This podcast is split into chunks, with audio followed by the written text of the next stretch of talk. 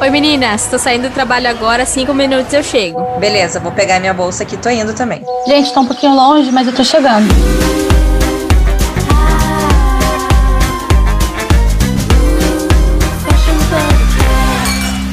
Mais um episódio do Fashion Pubcast. Hoje a gente tá com uma convidada mega especial e um tema muito bom e que foi sugestão de vocês lá no Instagram. Eu sou a Maria Eugênia, junto com as minhas amigas Renata e Talassa. Hoje a gente está recebendo a super influencer, youtuber, demais. Ela é, um, ela é muito, muito, muito demais, incrível. A Maria Fernanda Lamego. Seja muito bem-vinda, Mafê. Obrigada, nossa, que introdução maravilhosa. Vou salvar e começar a colocar nos nossos conteúdos também, adorei. A gente está super feliz de você aceita, ter aceito o nosso convite. Você que é super corrida e super cheia de conteúdos, super cheia de coisas. Então a gente está mega, mega feliz de você estar tá aqui. Acho que o nosso papo vai ser muito legal e bem rico de conteúdo, assim como é lá no seu Instagram e no seu canal do YouTube, né? Sim, super obrigada. Eu amei o convite e eu adoro ter essa oportunidade de trocar também com pessoas que são da área de moda, mas de outros universos, né? Acaba que a gente aprende junto também, além de passar um conteúdo legal. Então, amei. É, acho que essa foi um dos principais é, objetivos quando a gente resolveu criar o podcast porque a gente trabalha em, na área de moda já há muito tempo, mas cada uma trabalha numa. A gente já trabalhou juntas, nós três, na mesma empresa. Ah, legal. Mas agora cada uma tem uma área, as meninas é, a Rê no infantil, a Thalassa no feminino, eu em marca no mercado internacional. E, e aí a gente sempre convida pessoas de áreas diferentes, porque é bem isso que você falou, é uma troca mesmo, né? Para a gente descobrir novos universos, e mas está sempre no mesmo eixo ali, que é, que é a nossa paixão, que é a moda, né? E até para o pessoal, né, também saber que tem outras áreas da moda, não é só estilismo, marketing de moda, essas coisas. Sim, tem muitas opções, né? Até confirmando que eu já dei uma pesquisadinha, mas tenho certeza. A Má trabalha com VM, é isso? Não, todo mundo não é pergunta é... isso. Hum... Não. eu sou merchandising.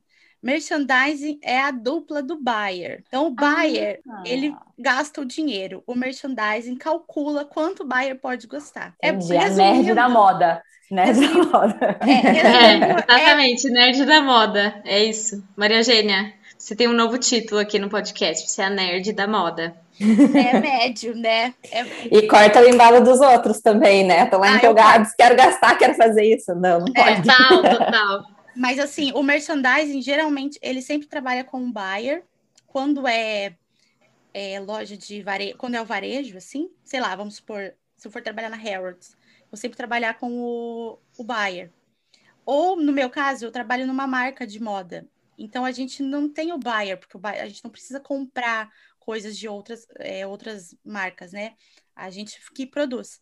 Então, a gente faz o cálculo de quantas peças precisa fazer de cada, cada modelo, ou uhum. o que, que a gente vai remarcar para colocar na promoção, que peça a gente tira de, de linha porque não, não, vem, não vendeu mais. É, basicamente é isso, assim, o resumo do resumo. Eu acho que aqui é mais uma questão de diferença de nomenclatura em cada país, né? Porque aqui Acho que nem, a gente nem chama buyer normalmente, né? Ou talvez sim, né? Em área de, de varejo. Eu conheci essa função. Mas acho que o nome merchandise é mais ligado para quem trabalha com a parte de visual merchandise, né? Não sei, posso estar errada, mas é. acho que não, é, não, aqui de alguma marca de moda. É, então, é, é porque vai... sempre, sempre me perguntam, ah, mas você faz o VM? Não, nada a ver, nada a ver. Nada a ver. Não, é só a planilha de Excel o dia todo, muitas fórmulas e matemática mesmo, assim. Eu achei que eu nunca mais ia ver matemática depois que eu saí da escola. Mas aí eu caí nessa função e descobri que eu adoro sei fazer várias fórmulas, sei mexer muito bem no Excel. Que massa! É importantíssimo, né? Não, é. Eu já fiz várias entrevistas aqui de emprego e todas com teste de Excel. Sério? Prova, assim. Teve, você faz moda achando que você não vai usar o Excel, mas, é. né? No Só começo, eu, eu teve uma muito boa que eu passei, a empresa era o máximo, a entrevista foi ótima. E eu passei, aí chegou no teste do Excel, eles me deram um teste assim, tipo, no high, high level do, sei lá, muito avançado, um engenheiro não ia conseguir fazer aquele teste lá. Daí, obviamente, eu não passei no teste. E aí eles me ligaram e falaram: ai, não vai dar, não sei o que, a gente precisava de alguém com esse nível de Excel. Nossa, eu fiquei muito mal, eu chorei nesse dia. Ódio do Excel. Aí eu chorei, parei de chorar, fui lá, entrei num curso, fiz o curso do Excel. Falei, agora eu vou aprender a mexer nessa merda.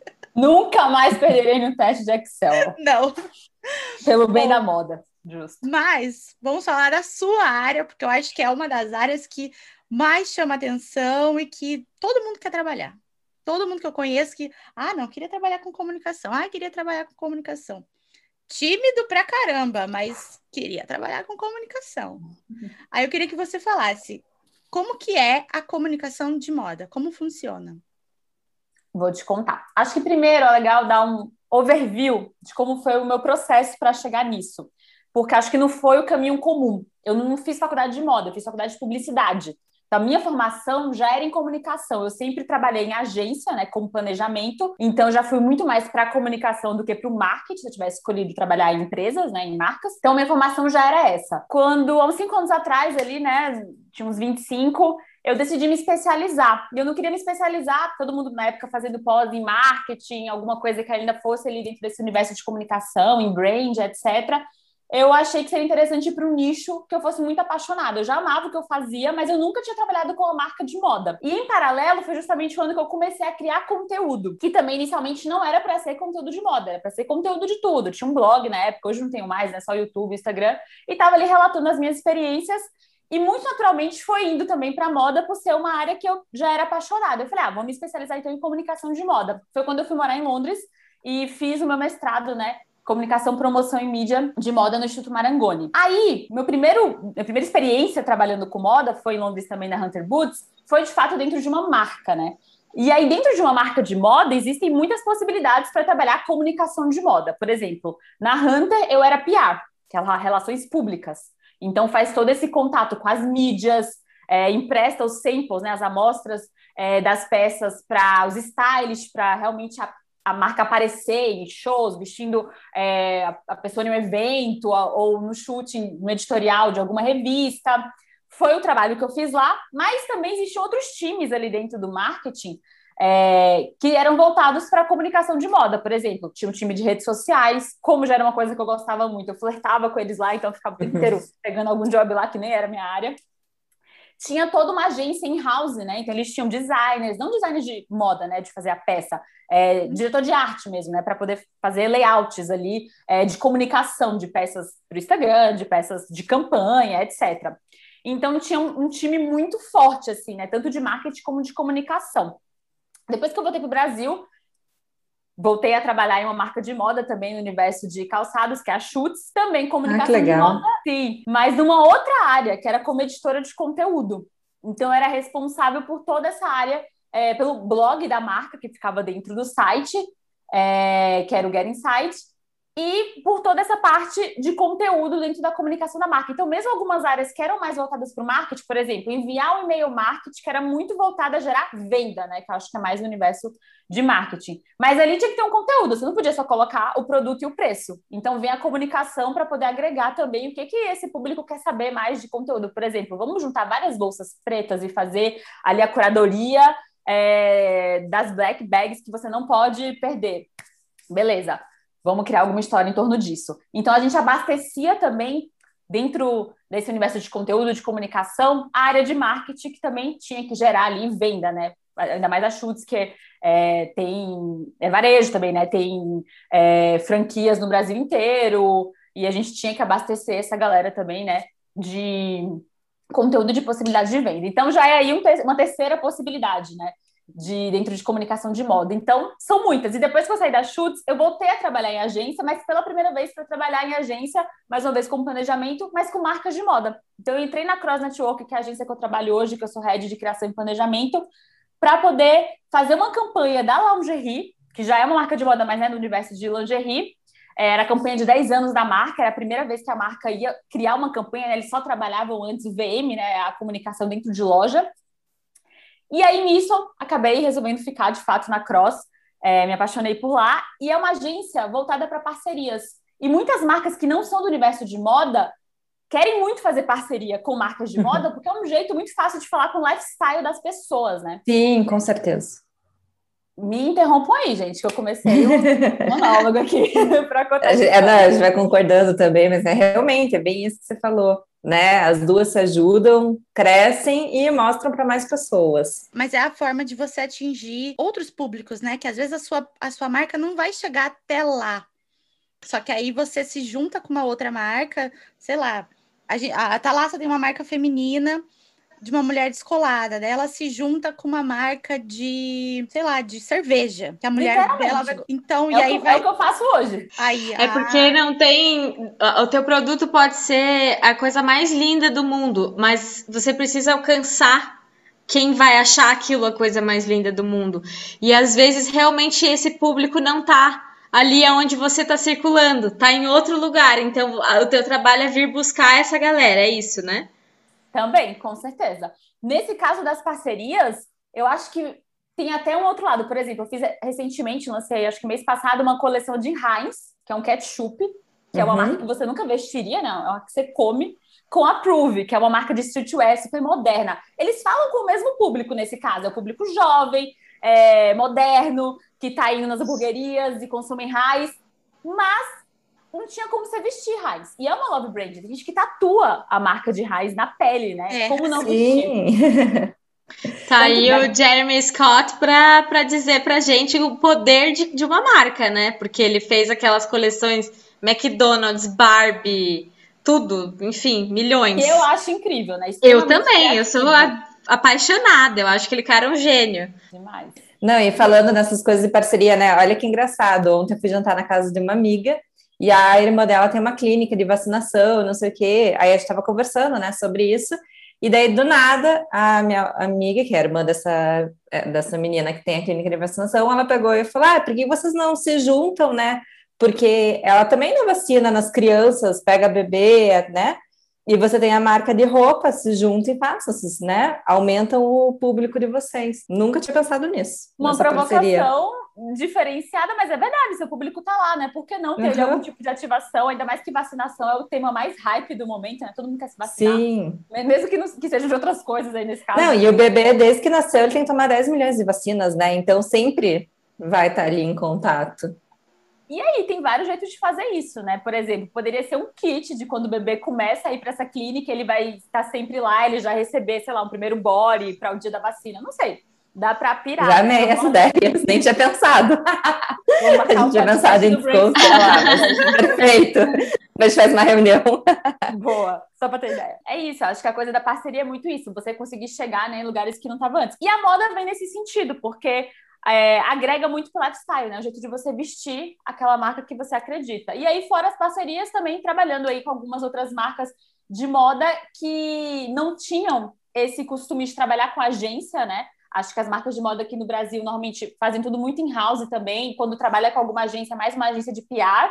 É, e aí tem a possibilidade de realmente pensar em comunicação, em campanha, é, e enfim, em outras estratégias também para essas marcas. É um pouco do que eu faço hoje. Muito legal, é importantíssimo, né? É um trabalho que precisa ter, porque eu sempre falo aqui, eu sou uma pessoa muito criativa, mas eu, eu penso em roupa, eu penso em design, eu penso. E eu tenho muita dificuldade de pensar nessas estratégias, em como eu vou aparecer, em como as pessoas vão entender isso. E, e é uma coisa assim que eu, na, no último episódio que a gente gravou, que a Andrea é uma stylist, eu tava falando justamente, tipo, gente, é importante, é um trabalho que exige técnica, conhecimento, a pessoa estuda, vai atrás, se, né, vai se diferenciando cada vez mais. Então, quando você consegue pegar e fazer isso na sua empresa, a sua empresa atinge um outro patamar completamente, porque tem alguém que estudou, que pensou, né, e que vai encontrar o melhor caminho, né, para cada, para o que você quiser, né? Você vai direcionando ali para o que for mais interessante. Então, eu tô amando esse papo, tô adorando conhecer você. Ah, Já quero bom. trocar o WhatsApp aí. e é exatamente isso, porque imagina, vai o designer e cria uma peça incrível. E como as pessoas ficam sabendo dela, né? Não pode estar ali Exato. às vezes só no e-commerce. Quantos e-commerce, quantos sites, quantas lojas físicas também tem hoje em dia, né? É, é. Então, se você não cria ali uma campanha, é, um trabalho com influenciador, alguma estratégia que faça a sua peça, o conceito que você pensou para aquela coleção chegar no público, né, e fortalecer a presença da sua marca, até para diferenciar de todas as outras marcas que existem, é... não é a mesma coisa, né? Agora que você falou de ação com influenciador, você acha que a ação com influenciador ela funciona realmente? Vale a pena a marca de moda investir em influenciadores ou tudo depende do influenciador, se ele realmente influencia mesmo, se o conteúdo é bom? Como que funciona isso? Eu acredito muito em ação com influenciador para marca de moda, mas eu acho que aí a gente tem que se provocar a pensar em outros segmentos de influência. É, antigamente, quando ainda não era um mercado tão grande né, de influenciador, você pensava, ah, quem é a pessoa que está bombando, todo mundo conhece. Essa pessoa tem muito seguidor, então ela tem muito público, tem muito alcance. Se você coloca a sua peça lá, é como se estivesse fazendo uma propaganda, é uma mídia, então você alcança um monte de gente. Mas será que essas são as pessoas que de fato interessam para a sua marca? Então, hoje, uma estratégia que eu acredito muito é a do micro-influenciador.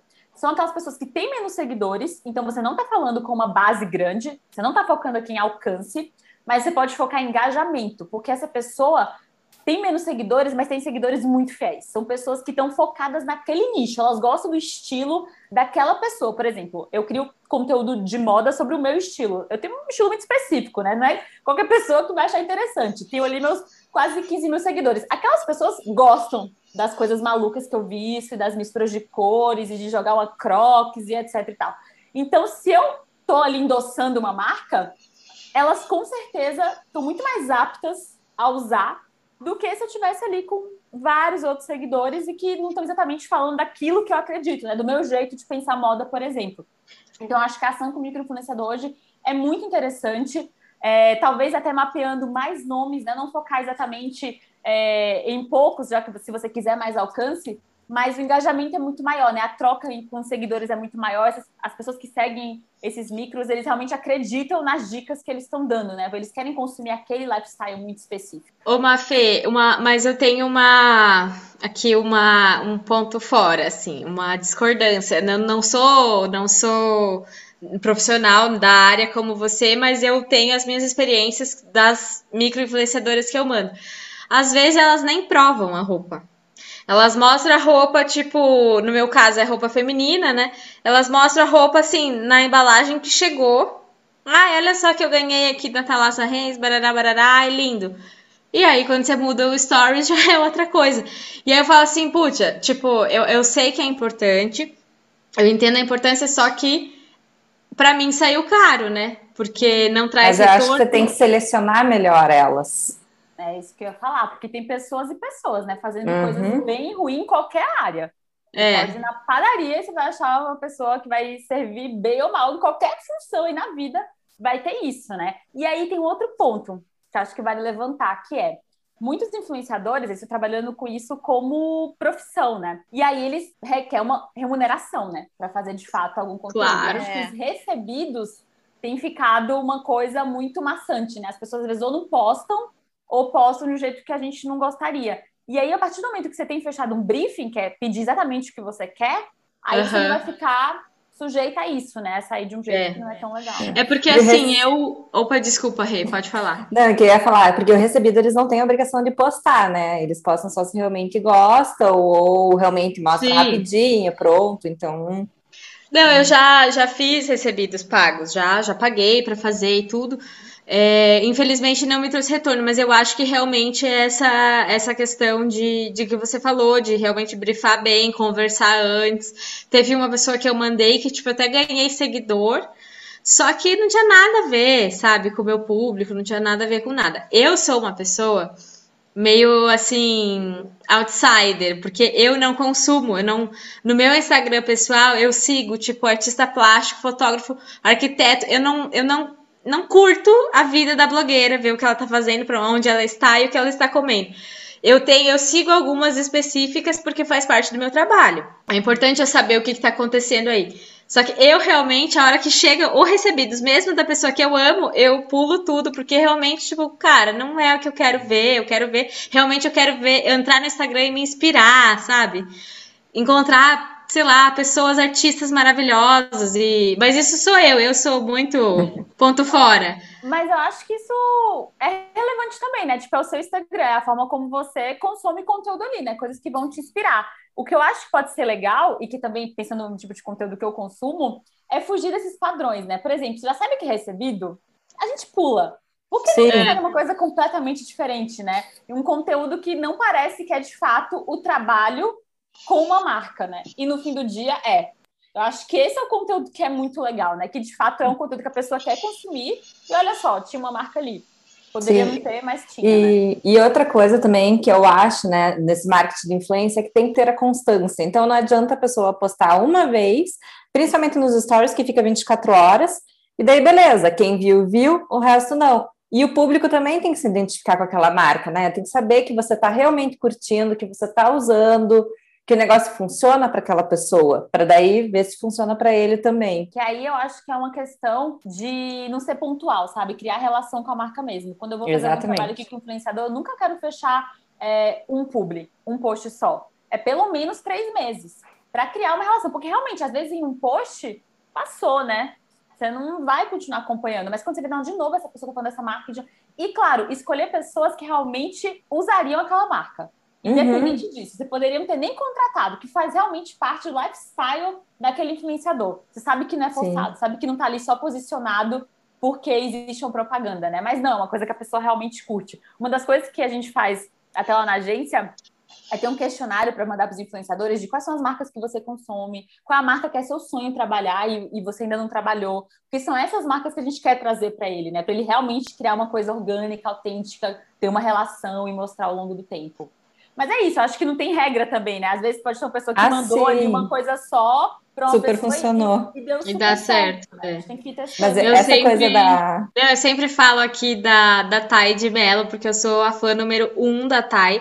Eu até já mandei uma mensagem para ela falando que a nossa campanha tá pronta, e vai se chamar Thay Laça Reis. Porque, tipo, nasceu pronta. E ela é tão assim, essa menina é um gênio e ela, ela tava trabalhando com a Electrolux. Foda-se, vou falar a marca. Tava trabalhando com a Electrolux, falou, falou, falou do co... Aí ela fica postando foto bebendo água. Ela não mostra a máquina de água da Electrolux, mas ela mostra ela bebendo água e como ela aumentou a quantidade de água que ela, que ela toma por dia, blá, blá, blá, blá, blá. Cara, ela deu de presente para uma amiga dela um, um, filtro, porque o da amiga demorava para descer. Então, tipo, essa menina realmente, você não vê que você tá você tá ali vendo uma propaganda, você acha que realmente Sim. você tá vendo a vida da Thay, né? É maravilhoso isso. Não, ela pensa muito fora da caixinha, né? Ela é muito autêntica, né? Essa é a questão. Uhum. Ela não tá fazendo recebidos, ela não tá fazendo esses padrões, né? Ela tá criando coisas que tem a ver com o lifestyle dela, inclusive, tipo, como... por isso que ela sempre mostra os filhos, é. ela tem a brincadeira do marido que não aparece, mas ela fala, mas ele nunca aparece é a vida dela. Se fosse uma outra pessoa, eu não tenho aqueles dois filhos, eu não tenho aquele marido. Não poderia eu fazer aquilo, por exemplo. Então, tipo, é muito autêntico, né? E por isso que a gente não sente que está consumindo algum tipo de propaganda. E isso é muito legal. É. Agora, tem as, as que são muito grandes, que eu sei que são, assim, é, ainda inalcançáveis, pelo menos para marcas pequenas como a minha e a da Rê. É, tipo, eu sei que, cara, a Silvia Brás deve ter um retorno absurdo, porque eu fiquei sabendo que é assim, tipo, eu não sei, eu não sei se é verdade, mas me falaram que era 50 mil reais um stories. Ah, isso eu não sei. Eu queria, eu queria dizer que é verdade, que ela dá muito retorno. Ela é um dos Deve, meu, deve ter muito retorno, porque 50 conto num 15 segundos, gente. 15 segundos essa mulher deve, deve dar. Porque eu acho que o público dela é, é um público já mais, mais assim, mais, sabe? Não quero, não quero falar público A, mas é tipo, é um público mais assim esclarecido e que realmente vai atrás do que ela tá consumindo, que realmente quer ter aquela vida que ela tem, sabe? Tipo, eu não sei, é, deve ser isso, porque. É um público mais maduro e acho que tem uma isso. estabilidade financeira bem melhor. Arrasou, Má, você tirou as palavras da minha boca. Obrigada. Sim, eu sei que ela é um dos perfis assim, mais comerciais hoje, ela gera muito retorno. E eu acho que, assim, por exemplo, a Thay de Melo Bufren, ela tem um estilo mais criativo. Não uhum. é o uhum. caso da Silvia. A Silvia faz uma coisa mais. É... Classuda. Elegante. Né? É, elegante é. E, e, realmente o dia a dia da vida dela também ali, né? Mostrando Sim. muito para as filhas, etc. E aí funciona também, né, para quem é desse target. Ela também encontrou ali é, o público assim. dela, né? E, Mafê, uma outra coisa. Você, você trabalhou com a Chantal na Chutes? Quando eu trabalhei na Chutes, a Chantal já tinha saído. Eu conheci Ah. a Chantal depois pela Cross, fazendo projetos, né, na agência. Ah, legal. Não, é porque eu agora também parei de acompanhar os stories delas, mas eu achava muito legal quando ela contava também um pouco, né, da parte de comunicação da Chutes e não sei o quê. E agora, como ela tá com a marca dela, Zai, ela também fala um pouco disso. E ela fala que mesmo, né, ela sendo uma influenciadora com a marca dela, tem dias que funciona muito bem, ela postou, vendeu horrores, mas também tem dias que ela postou e, tipo, nem tchum, não vendeu nada, o povo não deu muita atenção.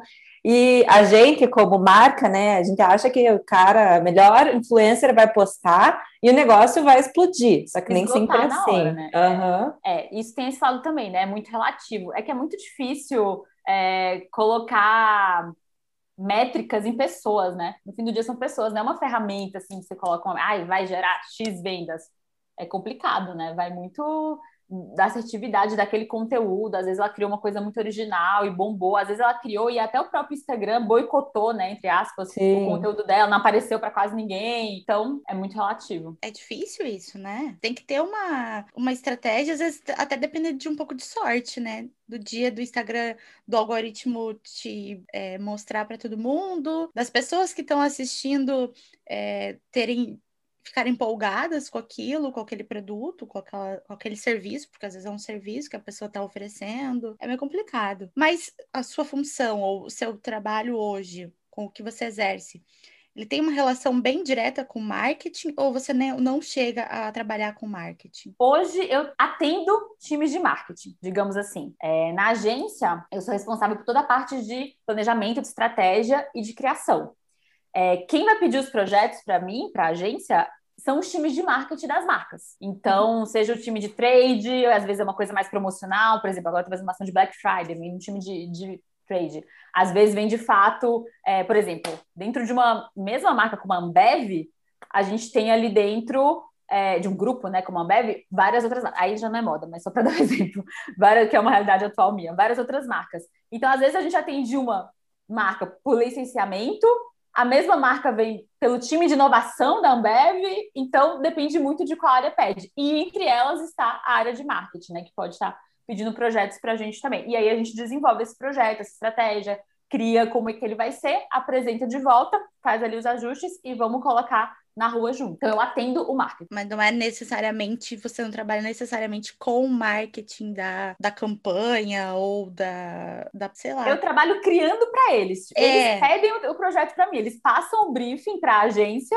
e a gente devolve com isso. Então, é claro, eles têm todo lado de, do marketing também, de pensar ali, por exemplo, no budget de marketing do ano, quanto que eles conseguem tirar. Tem esse lado também muito estratégico e comercial no universo de marketing, né? No universo da agência é muito mais criativo e etc. Por isso, comunicação. Mas no marketing da empresa, eles têm que, por exemplo, definir do, da verba desse ano, quanto que a gente vai conseguir investir na campanha de inverno, por exemplo, ou na ação de Black Friday. E aí eles fazem esse briefing, o que, que eles querem contar, qual que é o posicionamento da marca hoje, ou até eles querem recriar o posicionamento, já é um, um outro universo. E aí, enfim, muitas possibilidades. Eles pedem pra gente esse projeto e a gente cria e apresenta para eles e refina essa história juntos. Bem legal, bem legal mesmo.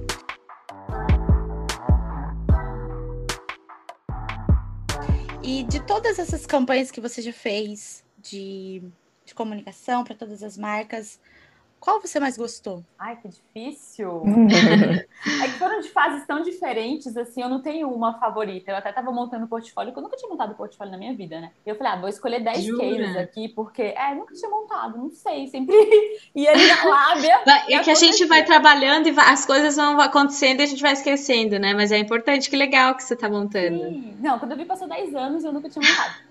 Aí eu fui escolher 10 cases para colocar. E nossa, foi muito difícil, né? Eu falei, ah, vou selecionar cases que eu tenho um material mais bonito para mostrar aqui, porque ou que eu tenho uma história mais legal de estratégia para contar, porque não tenho um favorito. Eu acho que tem alguns que marcaram momentos muito especiais. Por exemplo, quando eu tava na Hunter Boots, foi o momento que eles lançaram a Core Collection, né? Que era a marca. A Hunter Boots é aquela marca de galocha. É. Não é muito famosa aqui no Brasil, né? Porque quase não, não chove daquele jeito. Eu tô louca por Calor. uma. Nem me fale em chuva. Em Curitiba, às vezes é preciso, porque. É, não. Pra, pra Mar, com certeza, tipo, todo dia dá pra usar, né? Que Londres é só chubisco.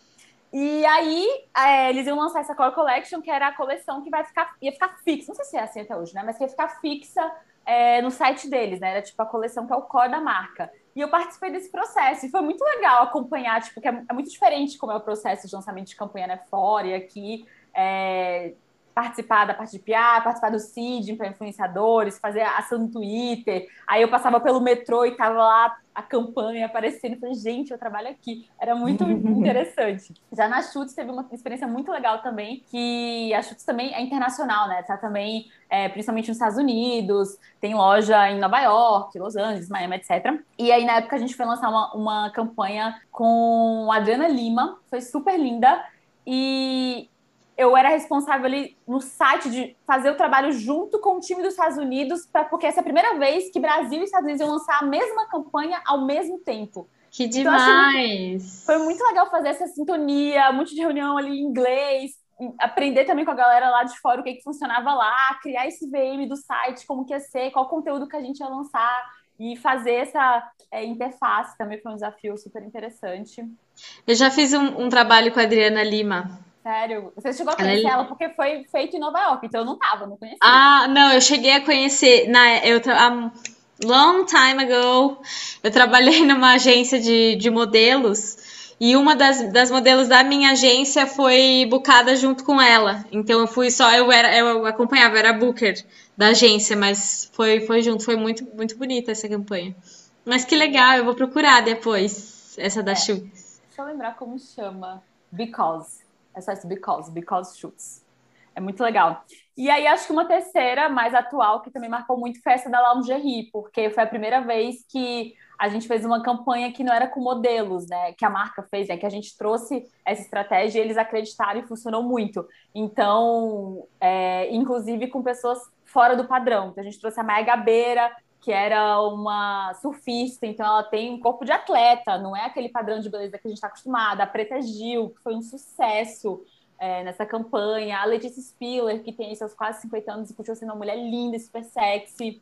É, a Bruna Lismayer, que também é super feminista, traz aí outras informações, né, que foram super relevantes para a campanha. E foi uma campanha toda feita sem roteiro, sabe? A gente parou para gravar o documentário junto com elas. A campanha era meio que uma série, né, digital a gente tinha as perguntas, mas a gente não sabia o que elas iam responder. Era para ser realmente natural e para elas realmente compartilharem as histórias íntimas dela, né? Ter esse momento de intimidade como é estar de lingerie.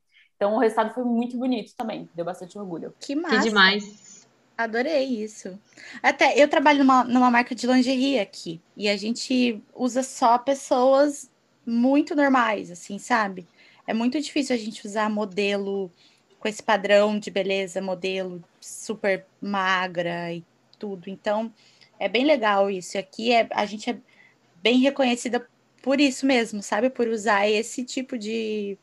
sair do padrão, sair desse uhum. corpinho esquelético e tal. Então, é bem legal. Achei o máximo isso. Que legal, sim. É, eu acho que as marcas precisam entender, né, que falar de diversidade, tipo, não é mais uma tendência, né? É uma realidade. Não é mais uma coisa, ah, essa é. marca trend tá fazendo isso. Não acho que todo mundo precisa fazer, né? Deu para entender que não existe mais padrão de beleza. Não, né? Isso aí já era, passou, isso ficou anos 90. Agora a gente já está numa nova era, outra, outra história.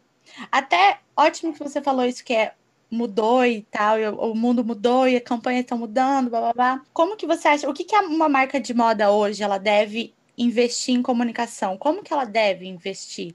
Tipo, é muito importante, é. Tipo, eu sei que você vai falar que é, porque é óbvio que é, mas. Meu trabalho.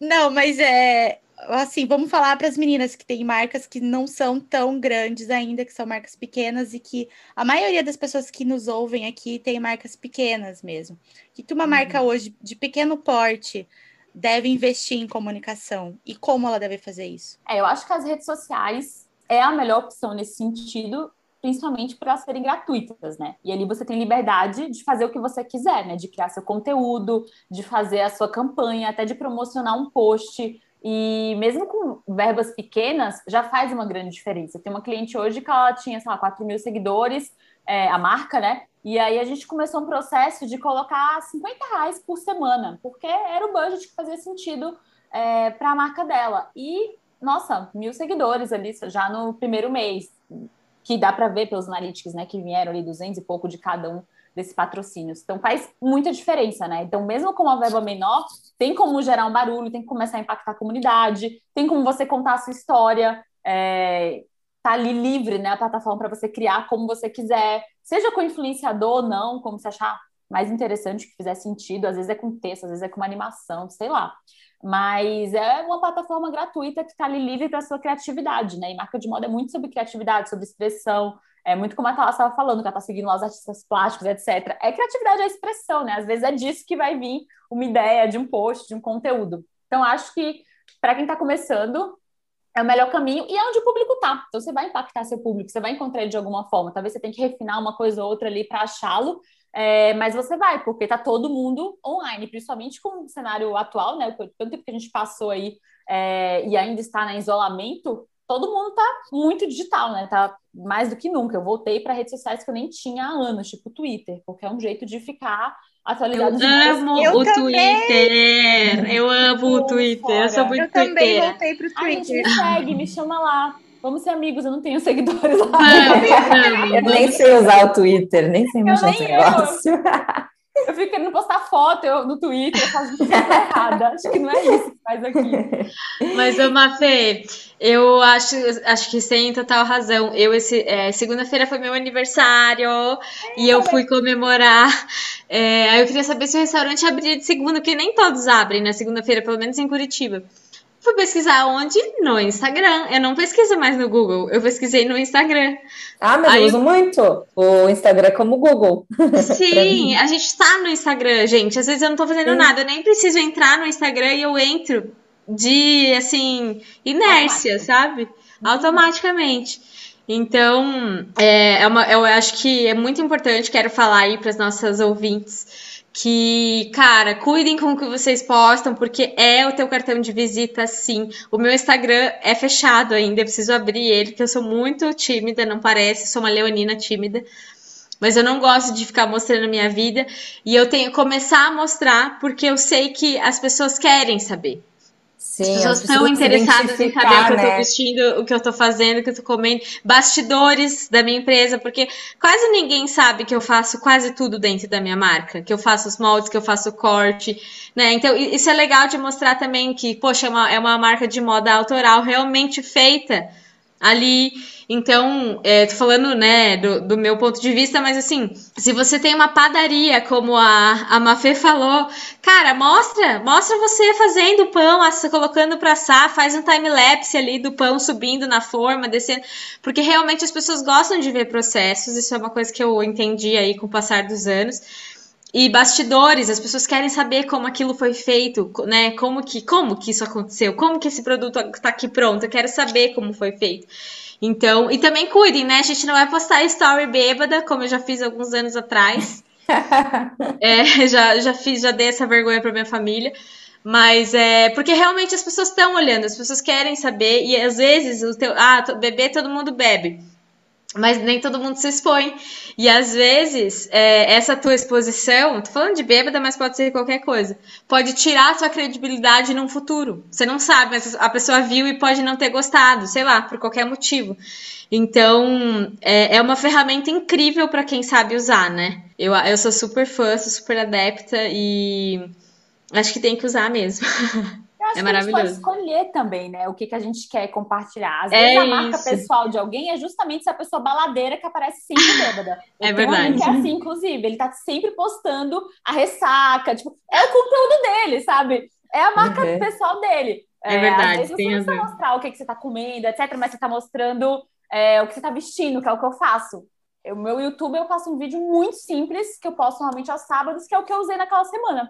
É muito simples, eu só mostro o que eu usei. Mas eu não tô mostrando o resto de nada que eu fiz no meu dia, né? Ninguém vai saber. Eu tô dividindo esse nicho que eu quero compartilhar, que é o que eu visto, né? Então Sim. vai muito da sua escolha. E só queria fazer mais, um, fazer mais um ponto, que tá lá, você acabou de achar o seu nicho de conteúdo. Empreendedorismo tá muito em alta, coisas handmade, coisas que são feitas à mão, que tem ali um, um, um lado muito pessoal, tão muito em alta. Mostrar esse processo, eu acho que seria incrível. Como que faz o molde? Como que faz Eu preciso começar, preciso. Eu sou meio. É que na correria do dia a dia a gente esquece de pegar o celular para gravar.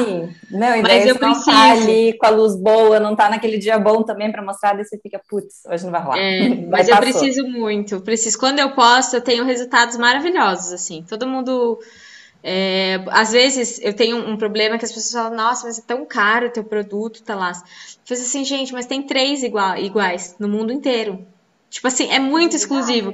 Então, a- a- às vezes, é, as pessoas não sabem que é assim. Então eu preciso falar, porque eu não falo, justamente. Ninguém sabe porque eu nunca falei. Acho que a partir do momento que eu começar a mostrar esses bastidores e, e explicar como que é feito, talvez o valor agregue aí nesse preço, né? Que a gente já fez aqui o episódio de preço e valor. Porque realmente existe um valor, um valor de uma exclusividade, de uma pessoa que, vi, que gasta seu dinheiro com viagem, com museu, com não sei o quê, pra se inspirar e criar aquilo, né? Exato. E aí vem a comunicação. Se a gente não comunica, É. ninguém sabe. E tem jeitos de fazer isso é, de uma forma que fique mais fácil para você. Por exemplo, é difícil estar todo dia realmente vestido ou no mood de se filmar. Uhum. Então, às vezes, tira um dia na semana, porque isso faz parte do seu trabalho. Comunicar faz parte né, do trabalho é, de quem tem uma marca também. Então, tira um dia. Quinta-feira é o dia que eu me arrumo e gravo. Troco até de roupa. Parece que é coisa de vários dias. Não, só um exemplo, não faço isso. Mas, e aí depois posta, vai postando ao longo da semana. Pronto, né? Sim. Não precisa ser exatamente em real time, né? É. Ai, que ideia boa essa. Excelente. Eu aqui, Na cápsula, a gente pegou uma menina para nos ajudar a produzir o conteúdo, né? Porque eu tô aqui sempre correndo com a operação, tudo, e a minha sócia, ela trabalha no Boticário, então ela vive pro Boticário e quando ela consegue, ela arranja um tempo para fazer, né, as coisas que precisam. E aí a gente pegou uma menina para nos ajudar e ontem também. Tirei o dia, à tarde, para fazer isso com ela. Então agora vamos, vamos lá tirar foto, agora vamos fazer um Reels, vamos fazer isso, vamos fazer aquilo, não sei o quê. Aí pelo menos a gente tem um conteúdinho para semana, daí na semana que vem faz outro, e assim vai. É, acho que é a melhor estratégia, porque se ficar deixando pro natural, a vida passa, né? É, E isso é sobre exatamente. trabalho também, né? Então, que Uhum. vale um momento na agenda. Sim, e Mafê, uma coisa, eu estou aqui nessa procura de, de agências, tudo, justamente para fazer esse contato com influencer. Porque assim, a gente faz, né? Posso mandar recebido, posso, mas não é a mesma coisa, né? Como que eu vou é, ter esse controle com a influencer? Também, às vezes, eu não me sinto, como eu não estou pagando, né? Às vezes é só aquela parceria, posso te mandar umas roupinhas para você conhecer, daí ela posta, faz, mas eu também não me sinto à vontade para ficar cobrando. E aí, por mais que tenha essa parceria, tenha essa permuta, Uhum. eu fico meio assim, né? De ficar, e aí, quando que você vai postar? Você tem que falar isso, não sei o quê, nananã. Aí eu tava pensando em pegar uma agência, só que para mim ainda tá inviável, pelo menos as agências que eu estava olhando. É, tem um FII mensal, que daí acaba sendo muito alto, e mais o valor da influencer, né? Que daí também não, eles acabaram não me passando, porque daí tudo depende do job, depende da influencer, não sei o quê. E queria saber se, pelo menos nessa, em uma das agências que eles já me passaram lá o orçamento, eu teria que contratar a, a agência por seis meses. Eu acho muito. A outra eu acho que era três meses. É, queria saber se tem alguma agência, né, que faça um trabalho mais pontual. Ó, tem esse produto, não sei o quê, queria fazer uma ação com uma influencer, nananã. Sim. É, não existe regra para isso também não, né? Vai depender muito da agência. E aí, por exemplo, às vezes a própria influencer, ela tem também ou a agência dela ou uma assessoria. Uhum. Então, você falando com essa pessoa, né, ela cobra meio que, por exemplo, 10% em cima do que a influencer vai ganhar. Né? A gente tem alguns nomes nesse sentido. Então, é bem comum, assim, né? Ir por esse lado. Então, poderia ser isso. Aí você não contrata a agência, ela não fica fixa sua. Uma coisa que pode ser legal, que você tem uma marca menor, porque às vezes a agência, ela inclui um time muito grande. E por isso o custo vai ser muito maior. Aham. Mas as- acho que pode ser legal pensar até em empreendedores desse universo de marketing digital. Tem muita gente que trabalha de forma independente, então não é um custo de uma equipe, de um prédio, de etc. É a pessoa que às vezes até faz home office e que faz essa curadoria para você, que acha os nomes certos, que faz esse trabalho de agência, mas de uma forma menor, trabalhando também com marcas menores. Tem até uma amiga que faz isso, depois te passo o contato. Perfeito. E que é super legal, é a Carol Alves. Então, Eu também quero. Vou para vocês. Porque ela é uma pessoa que trabalha de forma independente, é criadora de conteúdo, mas também faz esse processo de ajuda com marketing digital. Eu acho que pode ser um caminho, não só ela, né, mas outros profissionais nesse sentido, para você não ter que contratar a estrutura da agência, que realmente isso vai é, trazer um valor muito maior. Mas eu entendo o seu ponto, porque é muito difícil você é, negociar, nesse caso, falar da sua marca diretamente com a pessoa, né? Uhum. É muito difícil fazer essa interface, cobrar, porque é a sua marca. Então, o legal da agência é justamente, ou enfim, do profissional que estiver intermediando isso, é justamente intermediar. Então, se ela uhum. cobra dos dois lados ali, né, da entrega da influencer ou até alguma questão sua, tudo bem, porque ela não é nenhum nem outro, ela não é nem a influência e nem a marca. Então, acho que Exatamente. é legal ter esse meio de campo, né, porque é muito complicado. Quantas dicas boas, gente! Essa convidada é muito boa. Eu amei, Eu amei, amei, é amei, amei. dicas. Todo mundo tá anotando? Vocês estão com o caderninho já anotando? Vão seguir ela no Instagram? Porque eu sigo você já há muito tempo. Acho que desde a época que você estava aqui em Londres já. Acho que foi por isso que eu te achei, porque daí eu cheguei aqui quando você ou estava aqui ou estava indo embora. Eu cheguei aqui em 2017. É, então, foi que embora. É, então foi quando eu descobri assim, e aí eu já achei o Instagram e aí ficou, e aí sigo direto, já é, tem muito look inspiração, já me inspirei várias vezes, já assisti várias vezes do canal. Então, gente, quem tá ouvindo a gente aqui, vai lá, Instagram, arroba é, Mafelamego, né? Isso Falei mesmo. certo. O YouTube e o Instagram, Mafelamego. Então é muito fácil, vale muito a pena. Vocês viram que é cada dica quente. Não, e eu entrei no teu Instagram e já me influenciei aqui, porque eu vi um Reels que você fez, não sei se foi o último ou penúltimo, alguma coisa assim, quer se vestindo comigo. Eu já falei, ah, gostei, vou, vou pegar para cápsula, me inspirar e fazer uma coisa parecida. É, eu gosto de criar conteúdo bem vida real, assim, literalmente. É o que eu tô me vestindo naquele dia, é, os vídeos têm essa simplicidade, é, e sempre pensando que a moda não tem regra, né? Acho que essa é muita abordagem que eu tenho. Às vezes as pessoas ficam, ah, mas por que você não faz um vídeo avaliando os looks de não sei o quê? Ou, ou... Gente, mas cada um o que quer, sabe? Tipo, ah, qual o jeito de saia? Se você é baixinha para usar saia de tal jeito. É o jeito que você quiser. Então é realmente como eu vejo. Assim, eu não consigo criar vídeos ditando esse tipo de regra. E eu compartilho muito o que eu tô vivendo, as tendências que eu tô vendo, o que eu tô afim de vestir. É mais esse sentido. Mas realmente, mas você é seguidora raiz, porque foi a época que eu comecei a criar conteúdo ali, né? Foi, uh -huh. Que massa. Sim, e os, e os looks são muito bons. Eu amo. Não é à toa que você tá aqui, né? Porque a gente. Só quem a gente gosta, vem é, pra cá. Quando a gente não se identifica, não adianta. Aí eu olhei e falei, meninas, eu quero, já tenho aqui uma listinha. Bom, mas enfim, além de todo, todas essas dicas maravilhosas de conteúdo e tal, você também é professora, não é? Sim, eu tive um curso, não, não dei mais desde a pandemia, porque ele era físico, né? Eu tenho essa, esse dever de casa, que é criar um curso digital, mas confesso que não é uma prioridade, assim, não, pensando quantas coisas que eu tenho para fazer e no tempo, não tem sido, mas sou muito cobrada. Eu queria um curso de comunicação de moda muito baseado na minha experiência de mestrado, que eu vi que era uma coisa que não tinha aqui no Brasil, e eu dei duas turmas, né, dois anos na Santa Marcelina. Era tipo um curso de extensão. E aí, depois da pandemia, parei de dar e fiquei nessa, tipo, ai, não, mas quando voltar também eu não vou mais fazer isso, eu quero fazer digital, porque muita gente de outras cidades, né, era aqui em São Paulo, ficavam pedindo e... Não, essa onda do digital agora, melhor coisa que aconteceu. Não tem jeito. Mas eu sinto uma dificuldade, porque o meu curso, ele era uma troca muito forte, assim, né? Todas as pessoas que estavam lá, elas já eram formadas, já eram de alguma área, já enfim, tinha algum trabalho. Então, era muito sobre essa troca. Eu trazia muita, muitos exemplos, vida real, assim, das minhas experiências de trabalho.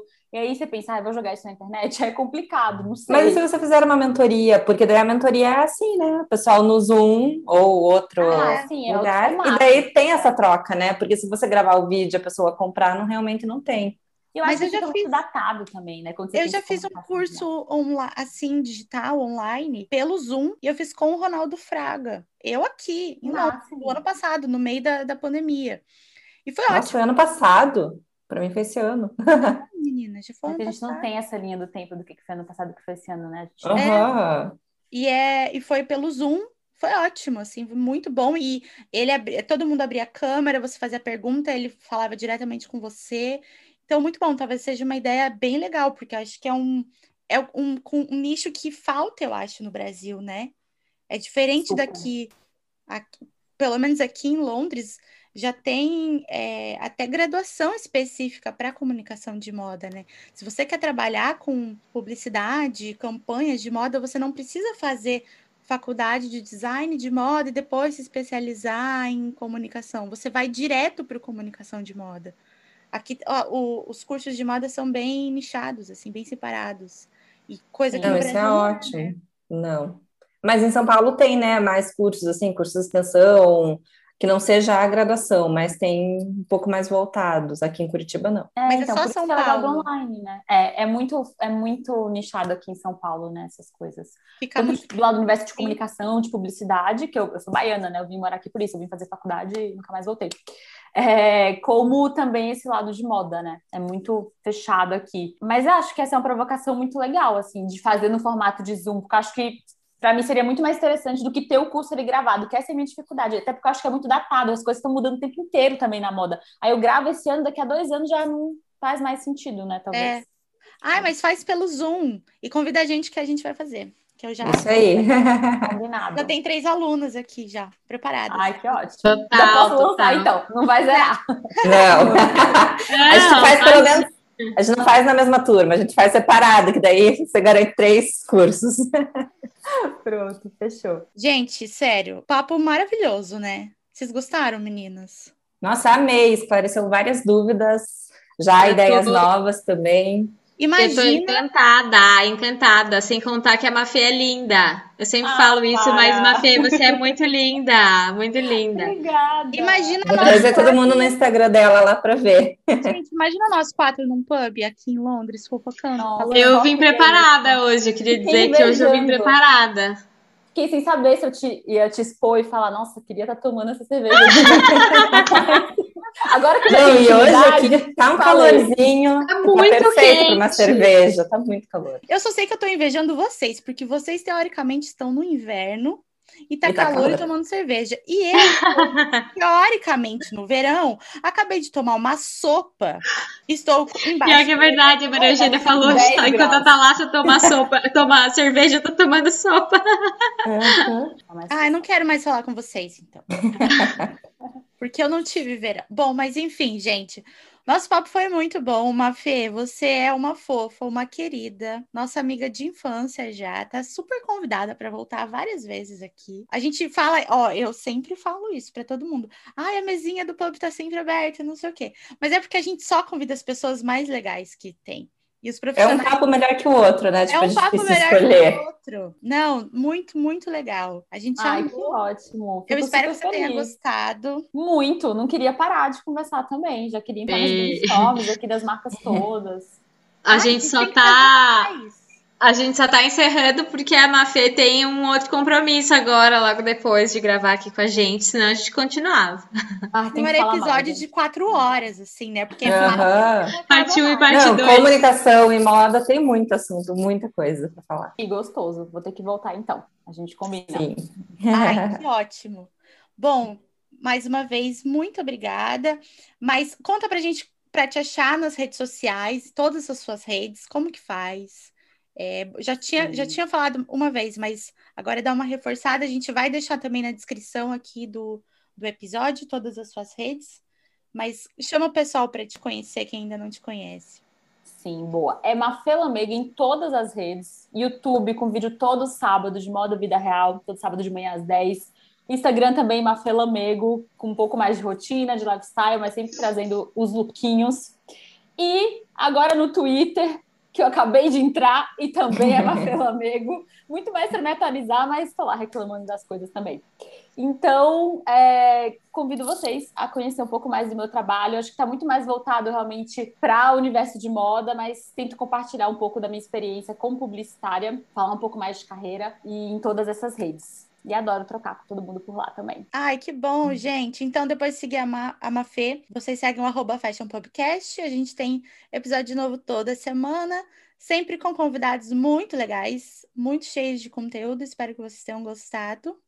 Mafê, um beijo. A gente já te espera aqui em breve para mais um papo. Meninas, adorei. A gente se vê na semana que vem. E tchau, até lá. Super obrigada, gente. Beijo, obrigada!